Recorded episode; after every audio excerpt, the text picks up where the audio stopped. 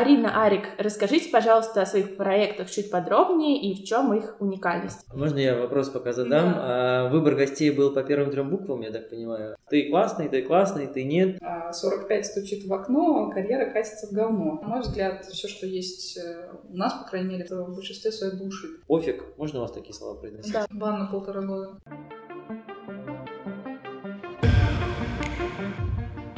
Всем привет! Это новый выпуск подкаста «Русбейс Янг. Никогда не рано». И я его ведущая Даша Кушнир. В каждом выпуске к нам приходят два гостя – начинающие и состоявшиеся предприниматели из одной сферы. С ними мы говорим о том, как разные поколения смотрят на бизнес, на рынок, какие есть преимущества у самых молодых, а какие у самых опытных. Также мы обсуждаем, почему запустить свое дело можно в любом возрасте. Так ли это? Вопросы задаю не только я, но и герои. Сегодня с нами Арина Егорова. Привет. И Арик Ахвердян. Привет. Арине 23 года, и она основала стартап Slitslot для долгосрочного построения карьеры. Арик – создатель сервиса видеоотбора кандидатов на разные должности VCV. А, Арина, Арик, расскажите, пожалуйста, о своих проектах чуть подробнее и в чем их уникальность. Арина, давай ты начнешь. Ну, наверное, э, я не буду говорить про то, что э, мы создаем велосипед. Мы не создаем велосипед, мы создаем решение, э, которое помогает планировать карьеру в долгую и находить работу сейчас. Уникальность, наверное, если уж мы говорим про уникальность, состоит в том, что мы берем старый рынок со старой проблемой, пытаемся подойти к нему с, с новым решением. Поэтому я и сказала, что мы а, крайне а, огораживаем себя от а, возможности собирать велосипед заново. Угу. Три ядра продукта. Первый продукт — это карьерная карта, которая является на самом деле внутренним алгоритмом. Ну, например, наверное, будет проще рассказать. Есть какой-нибудь пиарщик Вася, который хочет перейти, там, вырасти через 5 лет директором по маркетингу. Но пиарщик Вася знает, что пиарщики в директоров по маркетингу не вырастают, нужен аналитический бэкграунд. Соответственно, ему нужно сделать либо горизонтальный, либо диагональный переход в смежной индустрии, там, функцию или остаться в этой же функции, перейти в другую подфункцию, чтобы в дальнейшем вырасти. Соответственно, он не знает, как это сделать. Карта помогает ему простроить этот путь наверх. Второе ядро, соответственно, продукта зиждется на том, что э, каждая из твоих ступеньки, которую ты выбираешь как долгосрочную э, карьерную лестницу, подсасываются релевантные вакансии, которые прямо сейчас есть на рынке. Каждую из вот этих ступенек, в которую ты хотел бы перейти. Ну и третье ядро, которое объединяет в себя все сопутствующие э, истории в виде конструктора, резюме, в виде отзывов э, на вакансии, на компании, в виде зарплатных обзоров. В общем, э, третий блок, он такой сопровождающий э, основные два. Угу. Вакансии и э, карьерную карту. Окей, поняла. Арик, теперь твоя очередь. Что такое VCV, да?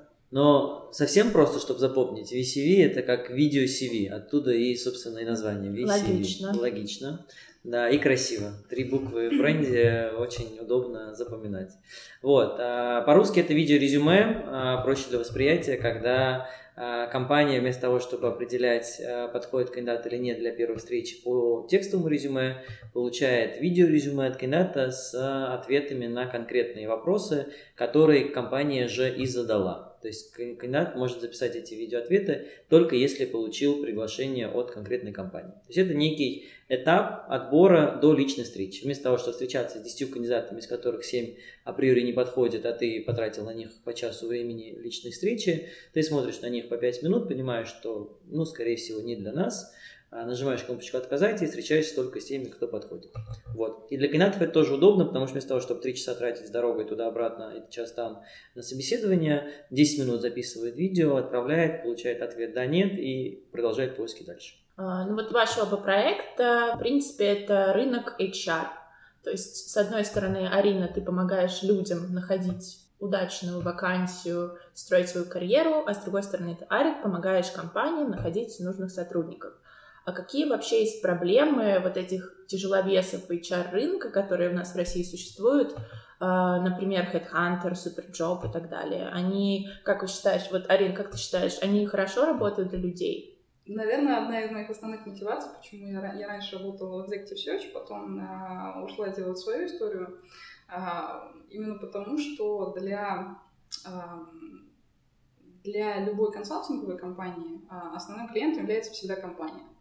А, твоя задача, а, чтобы компания была счастлива, соответственно, ему нужно привести кандидата, вне зависимости от того, насколько хороший это карьерный шаг для а, кандидата. На мой взгляд, площадки, все, которые есть для поиска работы, они работают ровно по тому же принципу. Счастлив должен быть работодатель, а не финальный, ну, то есть не кандидат, который ищет работу.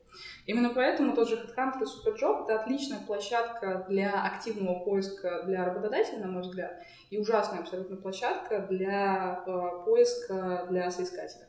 Это пассивная площадка, где ты откликаешься, и дальше работодатель как бы, ну, решает или вообще не решает, давать тебе обратную связь или нет. Ты находишься долгое время в неведении. Поэтому, mm-hmm. отвечая на твой вопрос, для работодателей — да, для соискателей — нет. Арик, ты согласен, что для работодателя это хороший сервис? Ну, э, здесь надо, наверное, исходить из того, что, во-первых, мы э, с Ариной работаем в разных плоскостях. Мы больше mm-hmm. B2B продукт, да, да и у Арины, соответственно, B2C, поэтому у нас немного, наверное, разный взор. Я могу сказать, что основная проблема у всех компаний на рынке, вообще всех, от мала до велика, это найти нужного им человека. А, сейчас работные сайты, наверное, являются не основным источником поиска. А, соцсети, знакомые, а, телеграм-каналы и в том числе, соответственно, работные сайты типа HeadHunter, SuperJob, Авито там, и так далее. Вот, поэтому я считаю, что эти работные сайты свою функцию выполняют, но говорить, что они единственный правильный, эффективный лучший источник поиска кандидатов? Наверное, нет. Я думаю, что порой, сделав пост на Фейсбуке и получив там несколько рекомендаций от друзей, ты закрываешь вакансию быстрее и лучше, потому что это проверенный кандидат, чем если ты там месяц получаешь сотни или десятки кандидатов.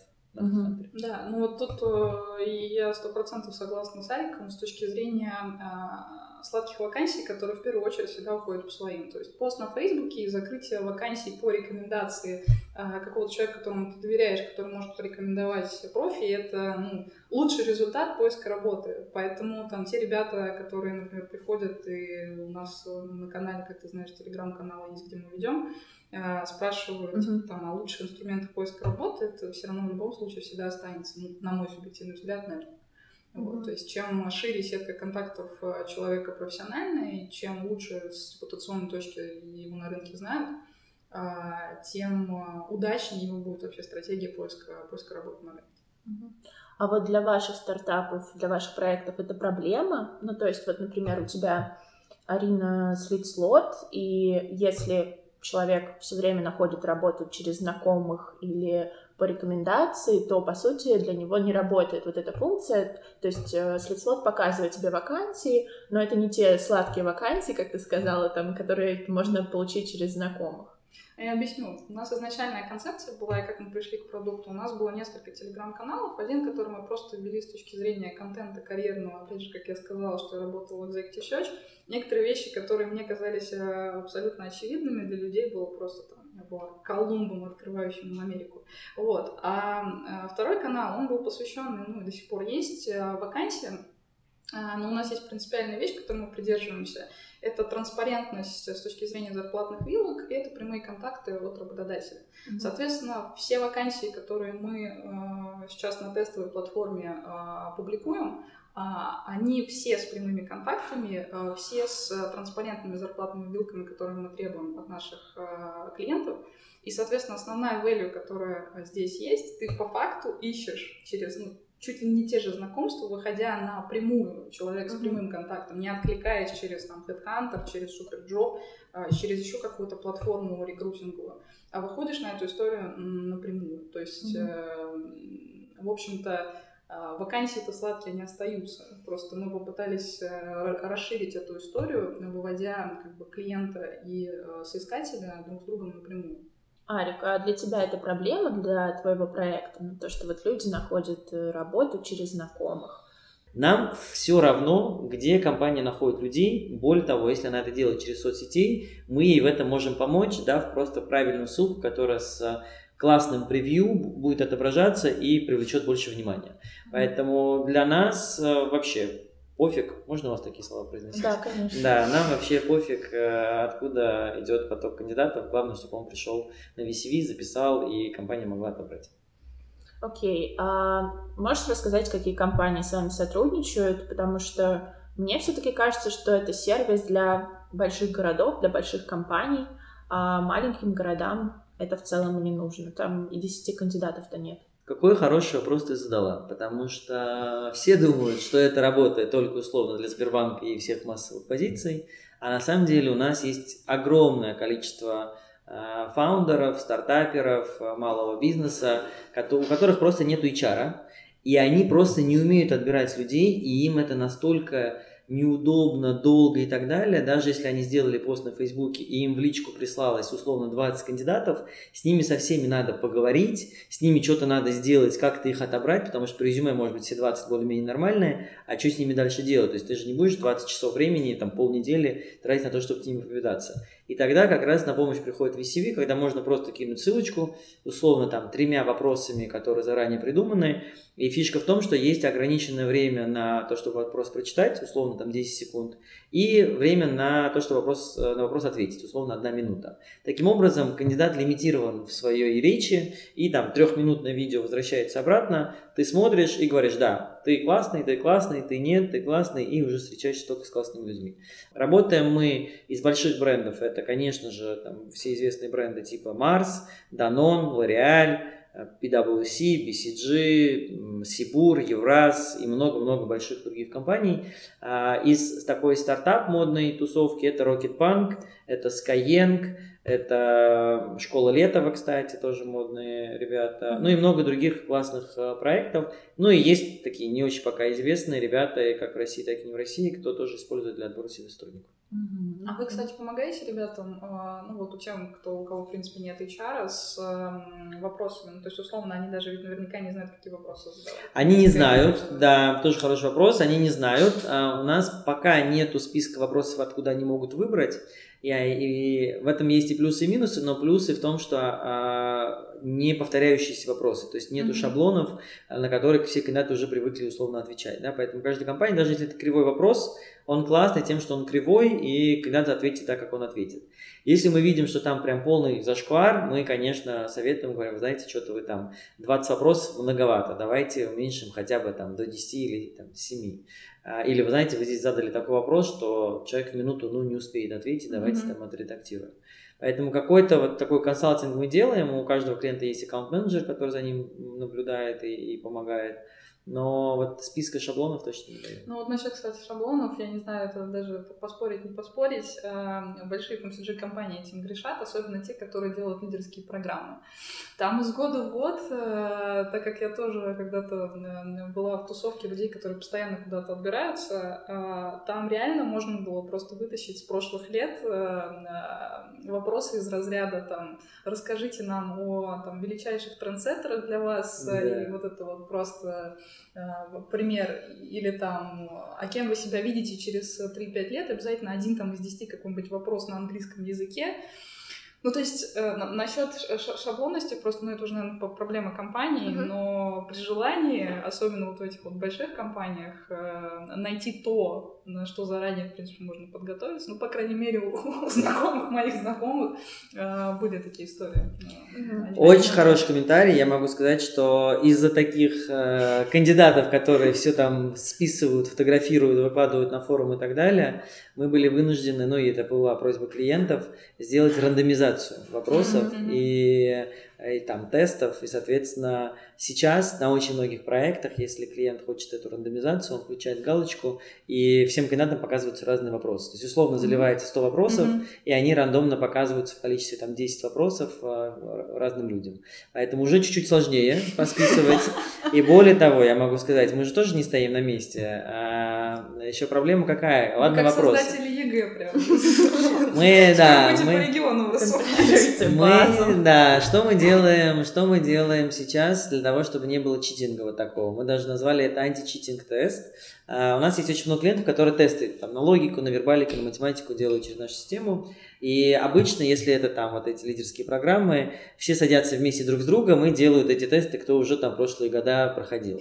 Соответственно, учитывая, что у нас есть э, инструмент в виде видео, теперь мы делаем следующее. А, в течение 40 минут, пока проходит тестирование, мы ведем прямую съемку кандидата, то есть он дает согласие на использование камеры и так далее. Все 40 минут мы его снимаем, что он один, он не звонит никому, он не списывает там и так далее. И потом вместо того, чтобы давать 40-минутное видео а, компании, мы режем это просто на скриншоты такие, скринкасты, и в виде фото а, видно сразу вот все 40 минут, можно пробежаться несколько секунд глазами, увидеть, что действительно он был один. Но очень много казусов, когда там из-за шкафа кто-то выглядывает, э, что-то говорит, или там где-то он что-то с кем-то переписывается, да, и так далее. Это, конечно, прям... Микронаушник. Э. Да, да, да. То есть мы в целом, ну, как бы там кто во что гораст, но а, как говорится, большой брат не дремлет, мы все эти 40 минут снимаем, поэтому списать уже чуть-чуть сложнее. Окей, а вот человек попадается, и что, происходит?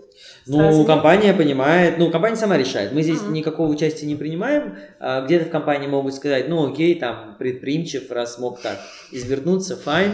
А какие-то компании могут сказать, ну, сорян, мы уже там имеем тысячу кандидатов, которые не списывали, а вот 500, которые списывали, вы там в следующий раз, условно. Арина, у тебя след слот это все-таки на Москву и Питер или неважно, где ты живешь? Наш продукт, э, а, особенно вот большая часть его B2C, она направлена а, исключительно на российский сегмент. Ну, mm-hmm. потому что подписка, которую мы, в общем-то, хотим продвигать как основной способ монетизации, а, для инструмента, опять же, вот этого ядрового в виде карьерной карты, там, не знаю, 15 баксов для российского пользователя, это какие-то несусветные, несусветные деньги абсолютно.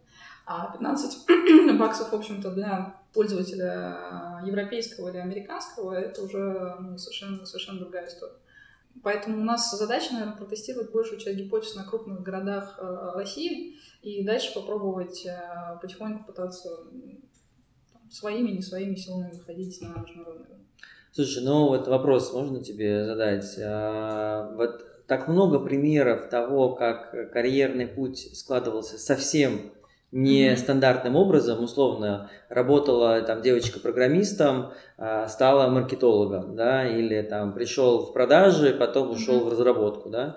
То есть нарисовать вот этот путь становится еще сложнее, потому что поколение, которое сейчас есть, оно пробует все подряд, и вообще им вот не хочется думать ни о какой стратегической своей mm-hmm. там роли вырасти до маркетинг-директора, да, вообще они там условно, да. Вот не, нет ли здесь э, какой-то, какого-то риска того, что вот эти все карты, они могут не сработать, а, для поколения, б, в принципе, для современного мира?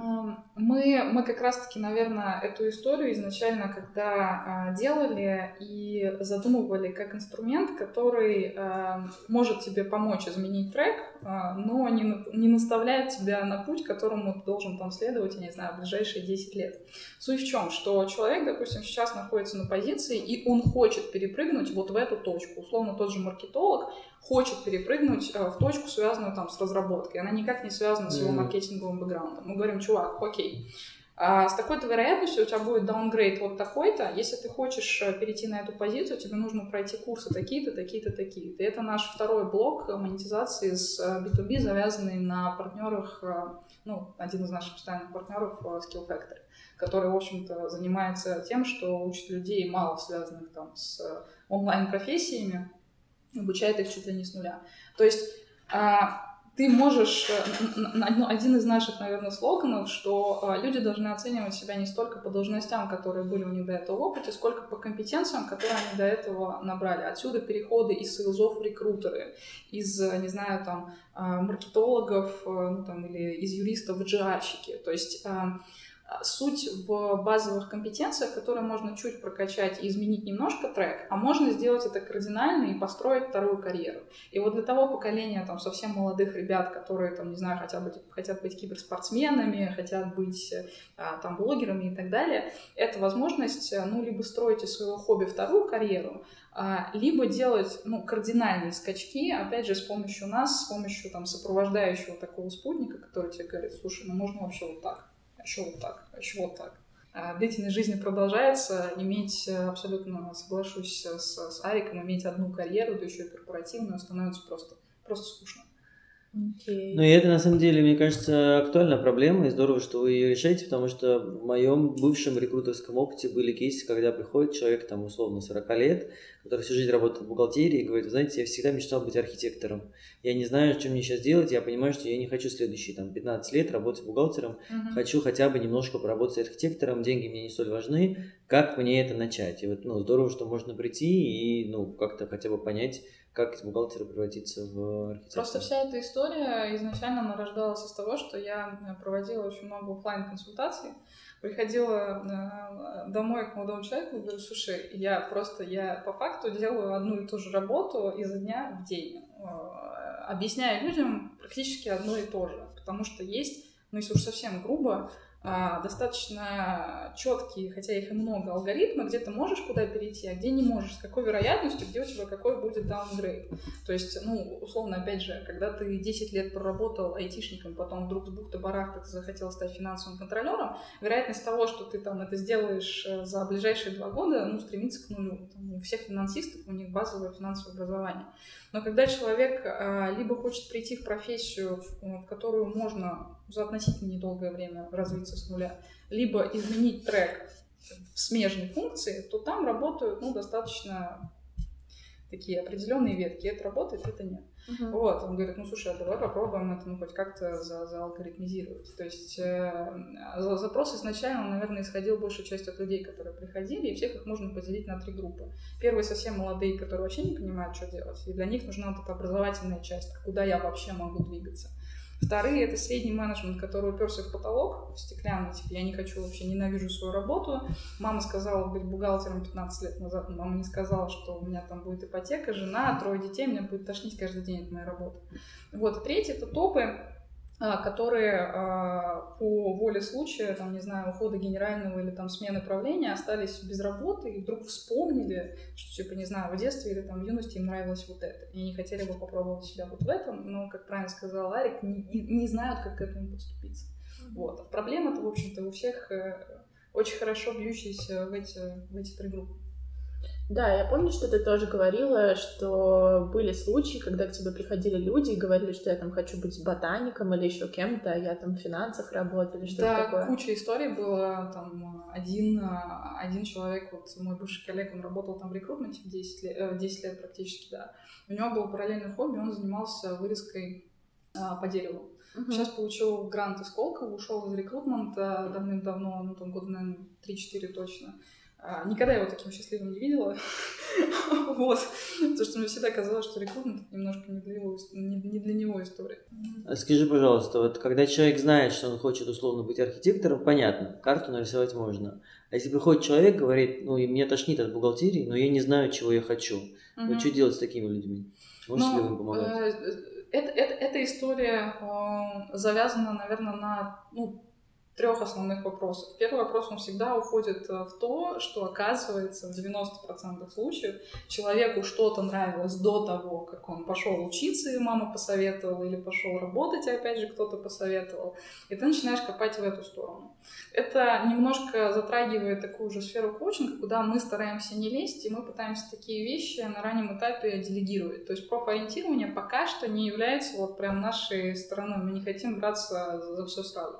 Вот. Но это такой первый базовый вопрос, который стоит разбирать э, с человеком, иногда даже вообще там с психологическим или психотерапевтическим образованием, куда опять мы же а, не лезем. Но держим это в уме как э, возможная интеграция в дальнейшем. Вот. А вторая история, ты начинаешь просто задавать наводящие вопросы, что нравилось, что не нравилось э, в текущей работе. И понимаешь, что, в общем-то, компетенции, опять же, которые есть у человека сейчас, они достаточно кросс-индустриальные. И если сделать простое упражнение – там, снести должности, а, которые занимал человек, оставив только, там, не знаю, обязанности и достижения, и дать кому-нибудь попробовать прочитать это резюме без должностей, будет очень забавный результат когда люди как бы называют совершенно по-другому твою позицию, которой ты э, занимался. Вот, то есть это пока что э, все, что связано с профориентированием, ну, на мой взгляд, все, что есть э, у нас, по крайней мере, в стране, это в большинстве своей булшит. И мы пока не знаем, как с этим булшитом э, разобраться. Вот, может быть, э, сами к этому придем, а может быть, э, так оставим эту историю там, не знаю, психологам, психотерапевтам. Арик, тогда к тебе вопрос на аудиторию какого возраста твой проект. И, например, вот сотрудник в возрасте, и он хочет устроиться на вакансию, которая не предполагает то, что ему нужно будет много использовать компьютер, еще что-то делать. И для него э, твоя платформа это большой стресс. То есть ему нужно как-то там включить компьютер, разобраться в программе, понять, что его уже снимает камера, и здесь может быть большая проблема. То есть получится, что человек просто, у него просто нет шансов справиться с твоей платформой. Что ты думаешь об этом? Покажите мне э, кого-нибудь, кто не пользовался скайпом. Вот я могу сказать, э, что у меня есть родственники в Армении. Это деревня в горах, э, где, ну, в принципе, там, знаете, нету никакой цивилизации. Они только сельским хозяйством выживают, э, домашним хозяйством, домашним скотом и так далее. И даже у них дома стоит какой-то там старенький компьютер стационарный, и они через него заходят в скайп и общаются со своими родственниками в других странах. Наш сервис проще, чем Skype, потому что вообще не надо ничего устанавливать. Ты просто кликаешь из письма на кнопку, открывается браузер, и там ты делаешь два клика. То есть, в принципе, вот, ну, какие-то базовые азы, если человек ну, когда-либо открывал компьютер, и если он разместил свое резюме на HeadHunter, то он точно одолеет процесс записи видео. Да? Это относительно того, что если они э, ну, будут отсекаться по этому навыку. Поэтому, ну... Арика, у вас вот в процентном соотношении э, синие белые воротнички э, для кого чаще используются? Для белых воротничков. У нас, когда мы начинали проект, у нас была гипотеза, что это будет использоваться для голубых воротничков. Mm-hmm. А жизнь показала, что на самом деле нет. Mm-hmm. У нас очень много стажировок, а, там прям тысячи кандидатов. У нас очень много позиций селзов, менеджер по продажам в регионах, не в регионах. Очень много позиций админ, ассистенты, mm-hmm маркетологи. А, ну, вот есть позиции на производство, это, к слову, о том, что они могут взрослые и так далее. А здесь клиенты, которые, поняв всю фишку, что а, меньше времени тратится с VCV, нежели с живым рекрутером, ставят даже у себя на заводах, там, на проходной компьютеры, куда кандидаты просто приходят, записывают и уходят, да, то есть рекрутер даже не вступает с ними в коммуникацию. И, и там тоже как бы все в порядке, они записываются. Но большая часть это белые воротнички. А, Арина, а есть вообще разница между тем, как люди разных возрастов смотрят на карьеру и на свои карьерные возможности? Я думала, сейчас будет вопрос, типа, как тебе относятся клиенты. Есть ли разница, сколько тебе лет, насколько агрессивно надо краситься, когда идешь куда-нибудь? Ну, это тоже хороший вопрос. А, ну, давай на первый отвечу. Давай. На, на второй уж напросилась сама.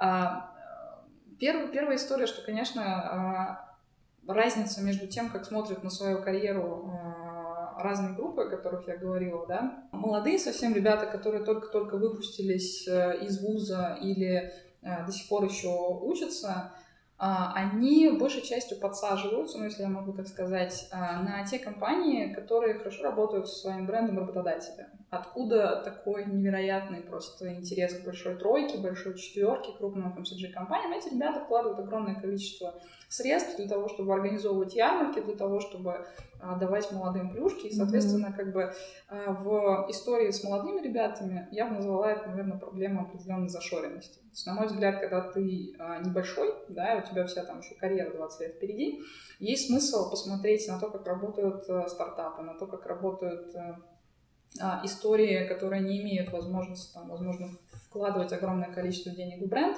но ты придешь туда, э, и у тебя будет большое количество автономии для того, чтобы вырасти профессионально. Поэтому история там первой группы, да, молодых профессионалов, она, на мой взгляд, сильно привязана вот как раз-таки к такому достаточно узкому э, пониманию, а где мне там расти. Вот пойду туда, куда меня там зовут на ярмарку. А история второй группы а, среднего менеджмента, она вот как раз-таки а, проистекает зачастую из проблем первой, когда я 5, 7, 10 лет поработал в компании и понял, блин, что-то как-то у меня карьера катится куда-то непонятно куда. Я пошел, в общем-то, в первую компанию, куда меня позвали, я там просидел, не знаю, 7 лет, перебирал какое-то количество времени Excel и до сих пор что-то не ощущаю, что делаю что-то важное. Такой, такой вот винтик в большой системе. А стеклянный потолок вот он уже нависает, и э, основной запрос у этих людей это, соответственно, либо, вот, как я говорила, смена, да, э, чтобы успеть в ближайшие 10-15 лет э, еще как-то перестроить свою карьеру и построить вторую, потому что есть такая негласная история у нас в стране, что 45 а, стучит в окно, карьера катится в говно. Mm-hmm. Вот, соответственно, пока не стукнула эта заветная цифра 45, еще что-то немножко переделать и дать, дать себе возможность там, для развития смежной карьеры или там, преодолеть стеклянный потолок. А у третьей группы, которые э, топы, а, они уже, в общем-то, в большинстве своем построили карьеру, они преодолели вот этот вот э, рубеж там 45 лет, например, и те, кто э, заранее подумали о построении личного бренда, о налаживании качественного нетворка, они либо перешли на non-executive роли, там, не знаю, в член совета директоров, там, не знаю, в советников, вся вот эта история. А, либо пошли делать какой-то свой собственный консалтинг там, или свое дело, и, в общем-то, вне зависимости от того, как дальше их корпоративная карьера а, шла бы или не шла наверх, у них есть всегда вот этот вот золотой парашют и кусок хлеба. Вот, это одна история, те, кто смогли. А есть вторая история, которые благодаря тому, что думали, что вся их история э, корпоративная, карьерная очень безопасная, mm-hmm. и что чем выше ты становишься, тем как бы ты увереннее себя чувствуешь, их вот это вот э, миф разбился о реальность, что на самом деле чем выше дальше ты идешь, тем менее, тем более шаткое положение ты занимаешь. То есть запросы у всех э, супер, э, супер разные, но обычно, обычно все, что является проблемой там, к 45 годам, к сожалению, закладывается вот, к первой проблеме там, 20 лет, там, 25. Окей, да, давайте, наверное, закругляться. Очень интересно было поболтать. И последний вопрос, это такой общий вопрос, который мы задаем всем героям всех наших выпусков. А, вопрос такой. Какие преимущества есть у самых молодых и какие у самых опытных предпринимателей на вашем рынке? Арик, давай с тебя начнем. Какие есть преимущества у молодых? А, свежий взор когда ты долго работаешь на одном рынке, ты уже думаешь, ну, это не сработает, ну, это понятно, там и так далее, да. А приходит молодой, он не думает, он просто пробует, потому что он не знает. И раз у него получается, выстреливает. И плюс э, какие-то новые форматы, новое позиционирование и так далее. Вот у молодых точно есть больше драйва пробовать, экспериментировать, не бояться ошибаться, а, нечего терять. Когда вот ты молодой, ты пробуешь, тебе не так много что есть терять на самом деле, потому что какой бы опыт ты ни получил, он все равно классный. И позитивный, и негативный, это все равно классно, потому что ты извлек из этого кучу уроков. А для взрослого поколения, скажем так, я не знаю, куда себя отнести, к молодым или к взрослым, но в данной, видимо, передаче я к взрослым отношусь. Мы хотя я опытный. Да, окей, буду называть опытным, а, но я думал, что я молодой. Вот. А, и будучи, скажем так, в категории опытных сегодня, да, я могу сказать, что есть некое понимание того, как процессы определенно выглядят, и есть возможность не наступить на очень элементарные грабли, которые молодые порой могут наступить. Эм, тогда я, наверное, начну с опытных. Потому что, э, ну, пока ты молодой, э, скорее всего, что у тебя нет денег. И, э, ну, либо они есть в таком, в таком как бы количестве, что Э, ты можешь сделать какую-нибудь совсем маленькую, очень плохенькую MVP-шку и успокаивать себя тем, что все говорят, что если ты сделал MVP, который ужасно, то значит ты не опоздал. Вот, но это просто точно ты себя будешь успокаивать долгое время. Вот. Э, ну, мало того, что у тебя как бы нет физически э, денег, да, на мой взгляд, у тебя еще нет гораздо более важной вещи, связанные с опытом, который сказал Арик. То есть ты действительно не просто шагаешь по граблям, ты так с разбегу, там, раз на них, потом два на них, потом пошел назад, там тебе назад грабли. А ты еще там собираешь себе команду из таких же молодых, э, обожающих грабли, и в результате вы своей такой веселой, задорной командой можете там э, пустить по миру, в общем-то, вполне себе адекватно в начале идеи. А что, что есть у молодых? Ну, тоже я, наверное, соглашусь, что есть вот этот вот э, беззаботный запал, э, пока ты не обременен моей любимой фразой вот это вот ипотека, жена, там, трое детей, собака, теща, у тебя есть возможность много э, экспериментировать с разным, и есть понимание, что, ну, если что-то не получится сейчас, мне там не нужно каждый месяц вплачивать огромные суммы там на что-то, я могу попробовать еще. И вот этот вот задор молодого, да, э, стартапера, который может, э, знаешь, подкрепиться порой пересмотром фильма социальной сети какой-нибудь, еще что-то в этом роде.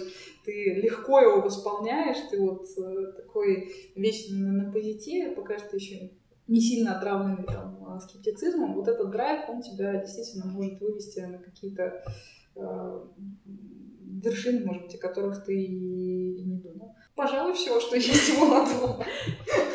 Главное — это задор. Ага, да. А, хорошо, спасибо большое, Арина, спасибо, Арик. Очень понравилось с вами общаться, я надеюсь, что вам Взаимно. тоже. И я очень надеюсь, что нашим слушателям подкаст тоже будет полезен и интересен. Все, спасибо большое, всем пока. Спасибо, пока-пока. Спасибо, что послушали этот выпуск до конца. Чтобы не пропустить следующее, подписывайтесь на наш канал Русбейс в Apple подкастах, SoundCloud, VK подкастах или Яндекс Музыке. Еще у Русбейс Янг есть телеграм-канал и группа ВКонтакте. Все классные ссылки в описании. Спасибо всем, кто делал и помогал делать этот подкаст. Денису Харченко, Катерине Бороздиной и Ане Меликян.